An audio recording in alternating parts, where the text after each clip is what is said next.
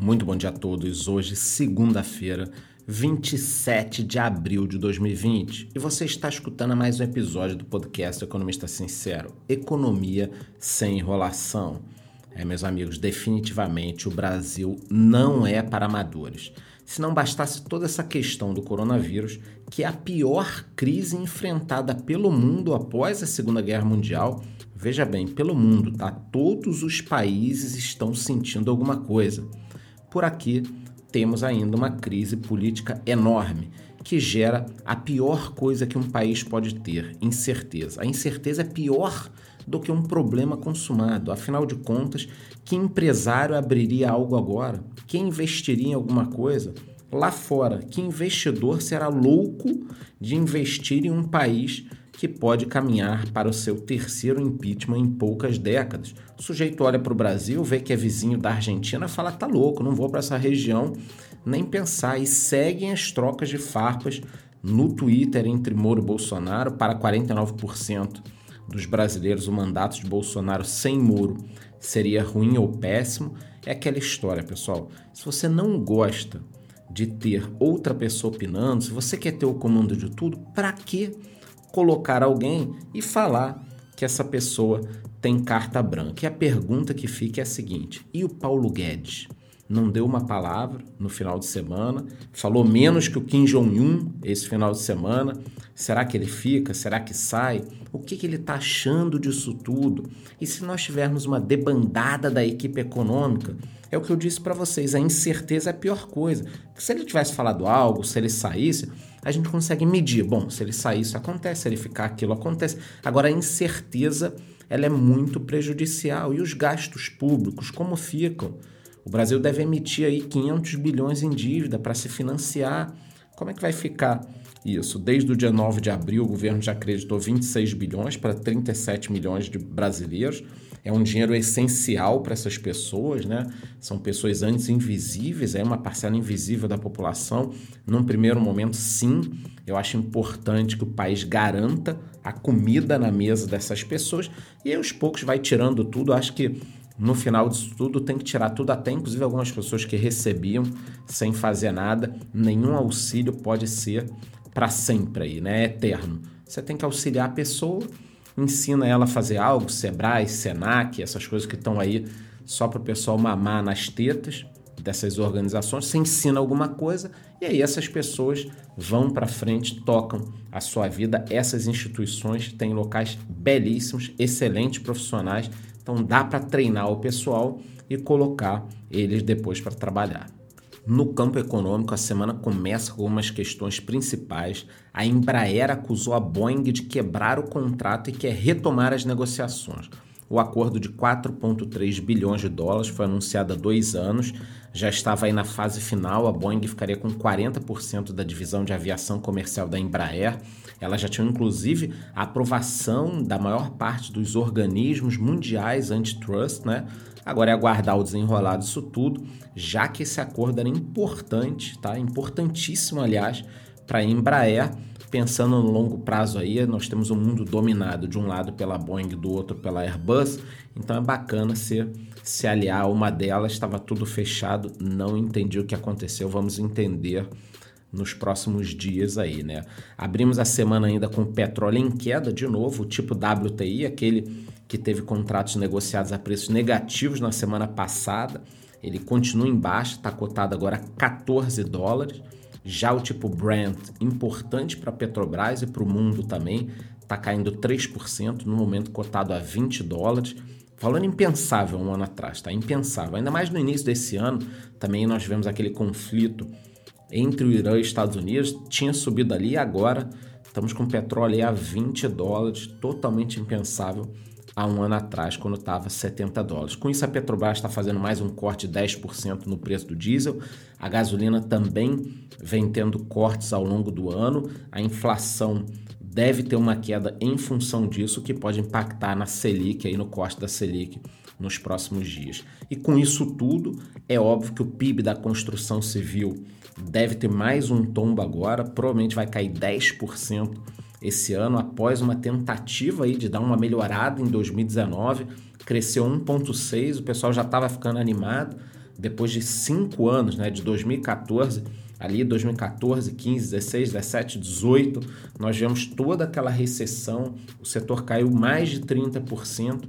Quando subiu um, estava ameaçando subir mais um pouco, vem essa queda aí. A expectativa antes era de uma alta de 2 a 4% para esse ano e agora nós deveremos ter aí uma queda de 10. É muito triste, né? Quer dizer, ia subir talvez 4, agora vai cair 10, lembrando aqui que o setor de construção puxa diversos outros setores, como móveis, materiais, são milhões de empregos que dependem desse segmento. Sobre economia ainda, vem recebendo muitas perguntas em relação ao dólar, se existe a possibilidade de chegar a R$ reais e se esse valor é o mais alto que nós já tivemos. Bom, vamos por partes aqui, tá?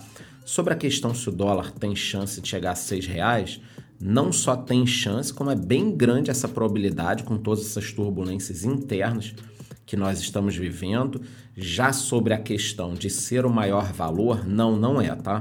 Essa faixa de 5,70 que o dólar bateu na semana passada pode até ser o recorde que você escuta e olha ali em todos os sites, em todos os locais, o pessoal falando de recorde. Mas o certo, o certo aqui seria corrigir esse valor pela inflação. Se nós fizermos isso, o recorde foi no dia 10 de outubro de 2002, durante as eleições que o Lula ganhou. Eu lembro perfeitamente, esse momento era tenso, tinha chance do Brasil não pagar mais a dívida, estava todo mundo nervoso e o dólar bateu em R$ reais.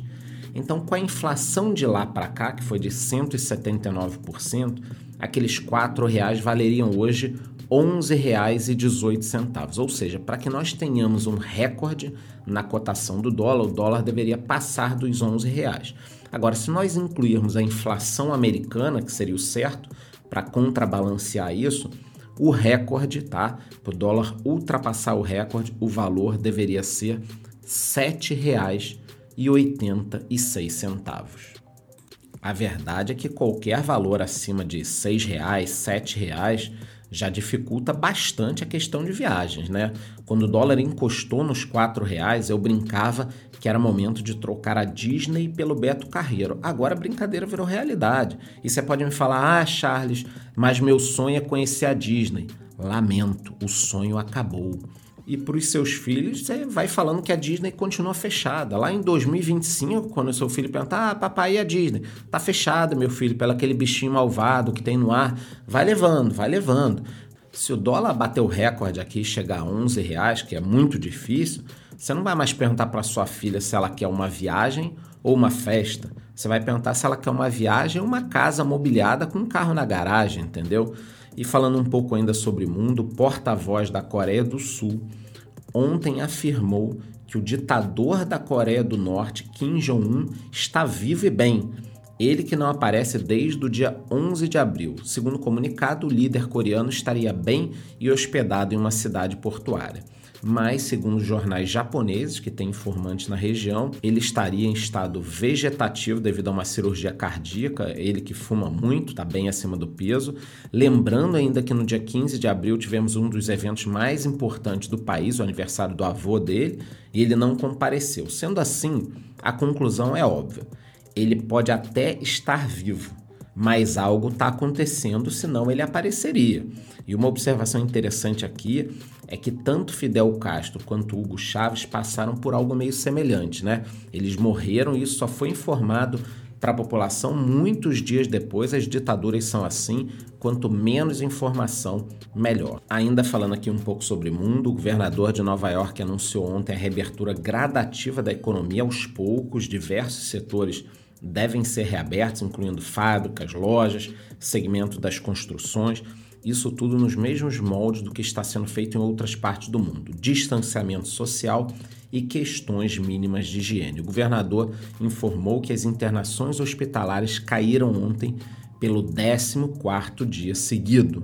No Reino Unido, o primeiro-ministro Boris Johnson voltou ao trabalho. Depois de se recuperar do coronavírus, ele deve começar a tomar algumas medidas semelhantes para abertura, apesar de frisar que a situação é muito séria. Para finalizar, vamos falar um pouco sobre o ouro e sobre as criptomoedas. O ouro que bateu seu recorde na cotação no final de 2011, chegando a quase 1.900 dólares. já está próximo, ele já passou dos 1.700 dólares com todas essas tensões mundiais. Sinceramente, com toda essa situação, eu acho interessante você também repensar a sua estratégia e ver se não cabe aí um douradinho nela. Já estou pesquisando para vocês alguns fundos, vou divulgar lá no meu YouTube vantagens e desvantagens desses fundos. Eu tenho recebido muitas perguntas sobre ouro. Já sobre Bitcoin, principal ativo digital segue em sua trajetória de alta às vésperas do principal evento, do mais esperado, que é o halving depois eu vou explicar melhor para vocês. O Bitcoin está cotado a 7.705 dólares, uma alta de 1,56% nas últimas 24 horas e 23% nos últimos 30 dias. É isso, eu desejo a todos uma excelente semana.